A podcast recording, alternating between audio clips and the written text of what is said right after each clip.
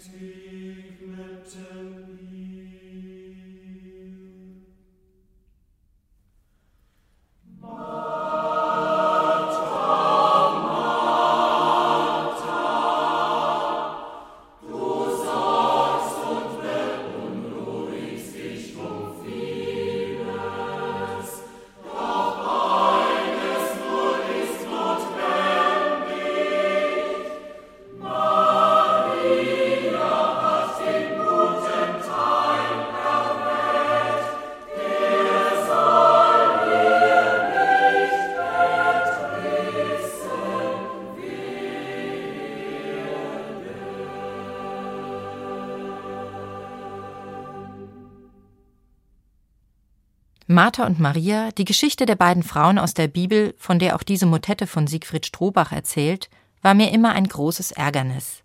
Sie hat für mich auf den ersten Blick wenig von einer frohen Botschaft. Da gibt sich eine Frau viel Mühe und plagt sich sehr, um einen hochgeschätzten Gast angemessen zu bewirten. Eine andere, ihre eigene Schwester, sitzt derweil herum und lässt es sich gut gehen. Als Martha sich an Jesus wendet, damit er ihre Schwester Maria zum Helfen schickt, bekommt sie zur Antwort Martha, Martha, du machst dir viele Sorgen und Mühen, aber nur eines ist notwendig. Maria hat den guten Teil gewählt, der wird ihr nicht genommen werden. Ungerechterweise scheint Jesus, der Gast, für die Faule auch noch Partei zu ergreifen. Auf mich wirkt das Urteil über Martha herablassend, die beiden Schwestern werden scheinbar gegeneinander ausgespielt. Die Begebenheit wird so erzählt, dass die Schwestern gar nicht aufeinander bezogen sind. Sie sprechen nicht einmal miteinander. Viele Bibelwissenschaftler haben diese Stelle im Laufe der Geschichte ausgelegt, und fast immer wird Martha, die Fleißige, herabgesetzt, mal weniger, mal mehr. Im Extremfall erscheint sie als die hirnlose Schafferin, Maria dagegen, die nur dasitzt und Jesus zuhört, wird zur vollkommenen Mystikerin erhoben. Wenige sprechen zaghaft für Martha. So meint ein früher Kirchenlehrer, Jesus werfe Martha nicht ihre Geschäftigkeit vor, sondern dass sie die Gelegenheit verpasst, auf das Wort Jesu und damit auf das Wort Gottes zu hören. Umgekehrt gibt es in der Bibel viele Stellen, die meiner Meinung nach eindeutig die Position von Martha stärken. Sie sprechen davon, wie viel Segen Gastlichkeit bringt. Vergesst die Gastfreundschaft nicht, denn durch sie haben einige, ohne es zu ahnen, Engel beherbergt, heißt es zum Beispiel im Neuen Testament. Das nimmt Bezug auf die Geschichte von Abraham aus dem Alten Testament. Abraham sieht von Weitem drei Männer kommen. Sofort beginnt er, sie mit viel Hingabe und hektisch zu bewirten. Er läuft eiligst, steht da, um die Bewirtung zu organisieren. Ein Greis, der herumrennt und sich abmüht. Auf zeitgenössische Hörerinnen und Hörer wirkte das sehr unangemessen und lächerlich. Von Männern, die ein so hohes Alter und einen so hohen Status wie Abraham erreicht hatten, wurde erwartet, dass sie sich würdevoll und ruhig geben. Das ist Abraham egal. Er macht gegen die Erwartungen der anderen genau das, was er selbst für richtig hält. Und zum Dank dafür, für das Gerenne und das Getue, bekommt er ein Kind verheißen. Gastfreundschaft ist also ein hohes Gut und bringt Segen. Hört man die Geschichte von Martha auf dem Hintergrund der Erzählung von Abraham, wird klar, wie absurd es wäre, Martha für die aufwendige Bewirtung ihres Gastes zu tadeln. Und was wäre das für ein erbärmlicher Mensch, der noch nie einen lieben Gast mit viel Geschäftigkeit umsorgen wollte? Doch wie ich es auch drehe und wende, die Worte Jesu stehen im Raum, und Martha wird ihren Makel nicht los. Nur eines ist notwendig, sagt Jesus. Maria hat den guten Teil gewählt, der wird ihr nicht genommen werden. Thank you.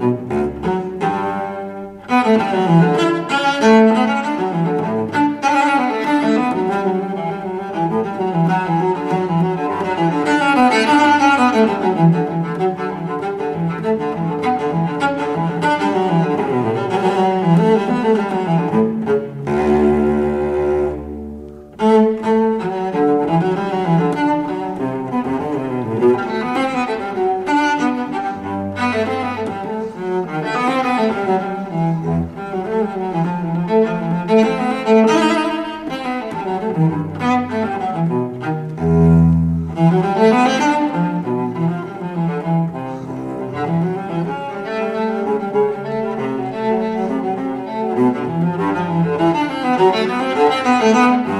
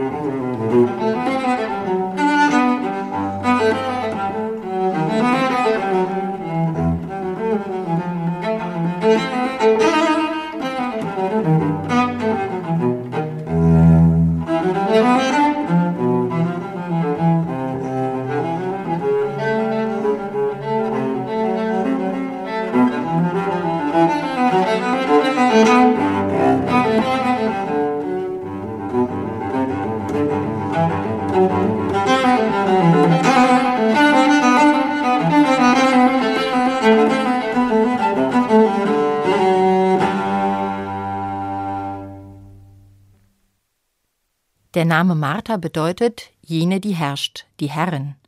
Martha kann Jesus einladen, weil ihr das Haus gehört, in dem er in dieser Geschichte aus der Bibel zu Gast ist. Martha ist eine reiche Frau. Als Hausherrin ist sie zuständig für das Wohlergehen ihrer Gäste und erfüllt, indem sie Jesus umsorgt, nur die gängigen Erwartungen ihrer Zeit. Maria ist wahrscheinlich ihre ärmere Schwester, die mit in ihrem Haushalt leben darf. Sie ist nicht verantwortlich für die Bewirtung. Die Bibel stellt die beiden Schwestern sehr unterschiedlich dar. Martha handelt, Martha spricht. Maria dagegen sitzt und spricht kein Wort. Noch nicht. Sich zu Füßen setzen, um zu hören, das kennzeichnete den Schüler eines Rabbis. Den zeitgenössischen Zuhörerinnen und Zuhörern wurde durch die Erzählung klar, auch Frauen haben das Recht, die Lehren Jesu zu hören und seine Schülerinnen zu sein. Das war damals keine Selbstverständlichkeit. Und darin steckt für mich eine sehr positive, frohe Botschaft. Maria, die Frau, die Jesus zu Füßen sitzt, ist eben nicht einfach die Faule. Sie ist eine Frau, die Jesus zuhören darf, die seine Lehren aufnimmt, eine Frau, die von Jesus als seine Schülerin angenommen wird. Und Maria bleibt bestimmt nicht beim Herumsitzen und Hören. Ich stelle mir vor, sie wird, sobald sie verstanden hat, aufstehen und nach Gottes Wort handeln. Für mich steckt in dieser Geschichte von Maria und Martha kein Gegensatz von Handeln und Hören. Jesus will hier nicht eine emsige gegen eine vermeintlich faule Schwester ausspielen. Vor allem will er sicher nicht die eine gegenüber der anderen herabsetzen. Das wäre für mich keine frohe Botschaft. Und es wäre ungewöhnlich für Jesus, der immer wieder davor warnt, Menschen zu be- und verurteilen. Ich glaube, Jesus will, dass es allen gut geht, Maria und Martha. Deshalb bin ich mir sicher, dass er Martha weder tadeln noch bloßstellen will.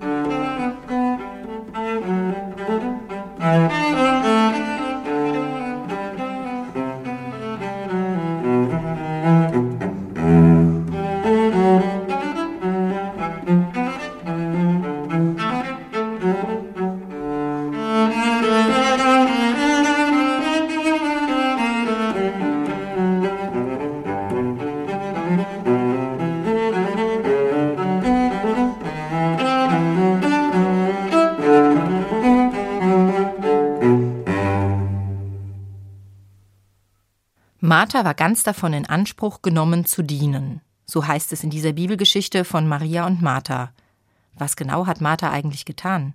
Wahrscheinlich waren es Handgriffe, die mit der Zubereitung und dem Auftragen einer Mahlzeit zu tun hatten. Viel wichtiger als das, was sie getan hat, ist für mich, wie die Bibel ihr Tun bewertet. Sie nennt es einen Dienst und verwendet dabei das Wort Diakonia. Das ist nicht irgendeine niedere Arbeit, das Wort kommt in der Alltagssprache gar nicht vor. Diakonia, zu dieser Art von Dienst wird ein Mensch beauftragt, unabhängig davon, was genau zu tun ist. Dieser Mensch handelt dann im Namen des Auftraggebers und tritt anderen als Gesandter seines Chefs gegenüber. Dieses Dienen hat Autorität. Wer so dient, führt den Auftrag dessen aus, der ihn oder sie gesandt hat. Dienen, Diakonia, ist im Neuen Testament auch eine Kennzeichnung für Jüngerschaft. Jesus beauftragt, um in seinem Namen zu handeln. Wenn Martha so dient, kann es meiner Meinung nach bestimmt nicht darum gehen, ihr Tun abzuwerten. Durch die Wortwahl wird klar, sowohl Martha als auch Maria tun Gutes. Jede von ihnen ist eine Jüngerin Jesu. Martha ist Jüngerin durch das Dienen, Maria ist Jüngerin durch das Hören. In der Geschichte von Maria und Martha klingt es so, als ob die fleißige Martha einen Makel hat. Worin besteht der Makel Marthas? Martha ist offensichtlich unzufrieden mit dem, was sie tut. Es ärgert sie, dass die Arbeit an ihr alleine hängen bleibt. Ich kann mir vorstellen, sie hat auch Angst, etwas Wichtiges von Jesu Lehre zu verpassen. Ich bin mir sicher, Martha selbst könnte ihre Lage ändern. Vielleicht könnte sie ihre Schwester direkt zum Helfen auffordern und Jesus bitten, mit der Lehre zu warten. Oder sie könnte ihre eigenen Ansprüche an Gastfreundschaft herunterschrauben und sich auch zu den beiden setzen. Statt sich selbst zu überlegen, was ihr jetzt wirklich wichtig wäre und dann danach zu handeln, geht sie zu Jesus und beschwert sich. Mir kommt das so vor, als ob sie selbst gerade keinen Sinn mehr in ihrer Arbeit sieht und deshalb will, dass Jesus ihr Tun für sinnvoll und wichtig erklärt. Am besten, indem er auch noch die Schwester zum Helfen schickt.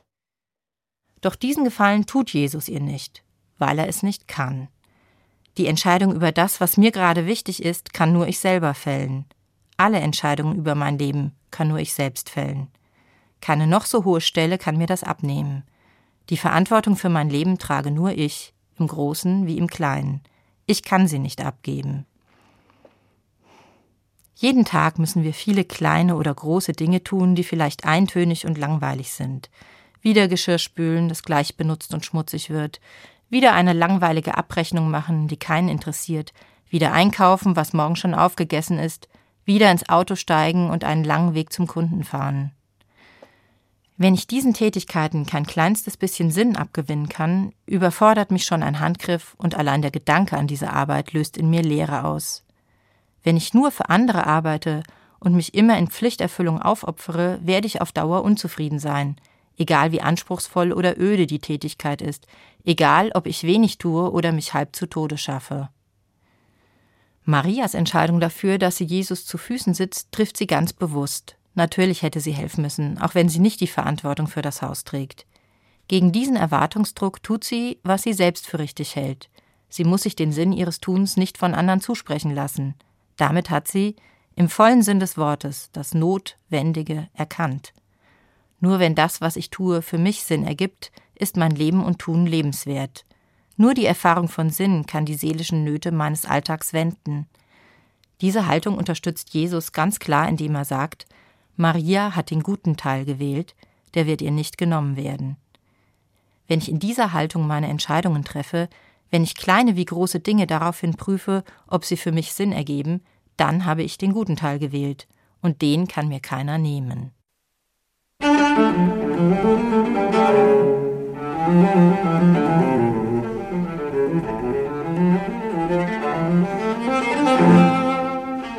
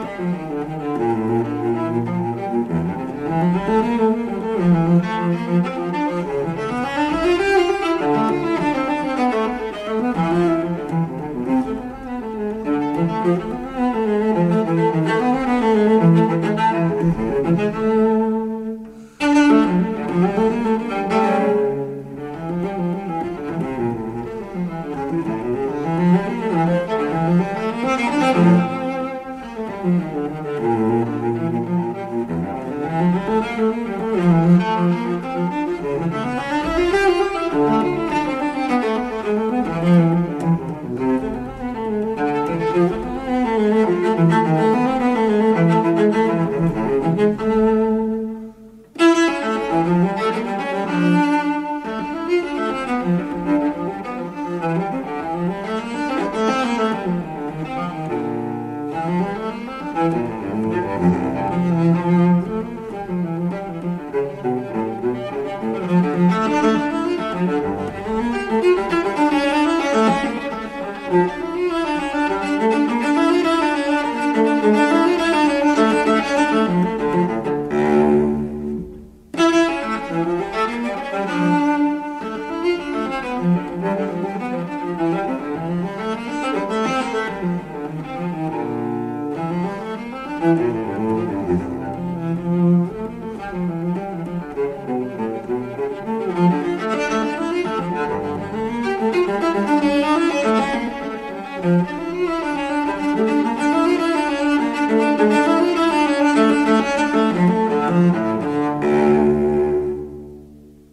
Mir fallen natürlich sofort mindestens zehn Aufgaben in jeder Woche ein, die ich nicht besonders mag und die für mich nur bedingt Sinn ergeben.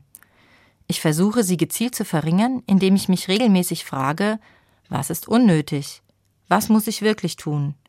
Wer erwartet eigentlich von mir, dass ich das tue? Und bei dem, was dann übrig bleibt, wer kann mir dabei helfen? Wen kann ich um Hilfe bitten? Bei den lästigen Pflichten, die da noch übrig bleiben, gelingt es mir manchmal, sie mit ein bisschen Schönem zu verbinden. Beim Spülen schaue ich mir die aufgehende Sonne an und mache das Fenster auf, damit ich die Vögel höre. Oder noch besser, ich entdecke ein kleines bisschen Sinn in meinem Tun, weil ich es in einen anderen Rahmen stellen kann. Wenn ich zum x-ten Mal Gemüse putze, stelle ich mir einfach vor, wie sich meine Tochter später über das Essen freuen wird. So gelingt es mir hier und da im lästigen Alltag Sinn zu finden. Ich glaube, die Bibelgeschichte von den Schwestern Martha und Maria will mich bei diesem Vorhaben antreiben. Denn wenn ich Dinge tue, nur weil ich sie für meine Pflicht halte, wenn ich immer nur für andere da bin, bis ich ganz erschöpft bin und jeden Sinn verloren habe, wenn ich mich aufopfere, dabei immer unzufriedener und letztlich auch für andere unerträglich werde, dann dankt mir das keiner, am wenigsten Gott. Mir sagt die Geschichte von Martha und Maria, es ist gut, wenn ich für andere da sein kann, wenn ich gastfreundlich bin und mich um andere kümmere.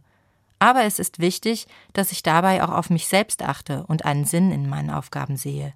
Egal wie andere mein Tun bewerten. So wird für mich aus der Geschichte von Martha und Maria eine frohe Botschaft. Musik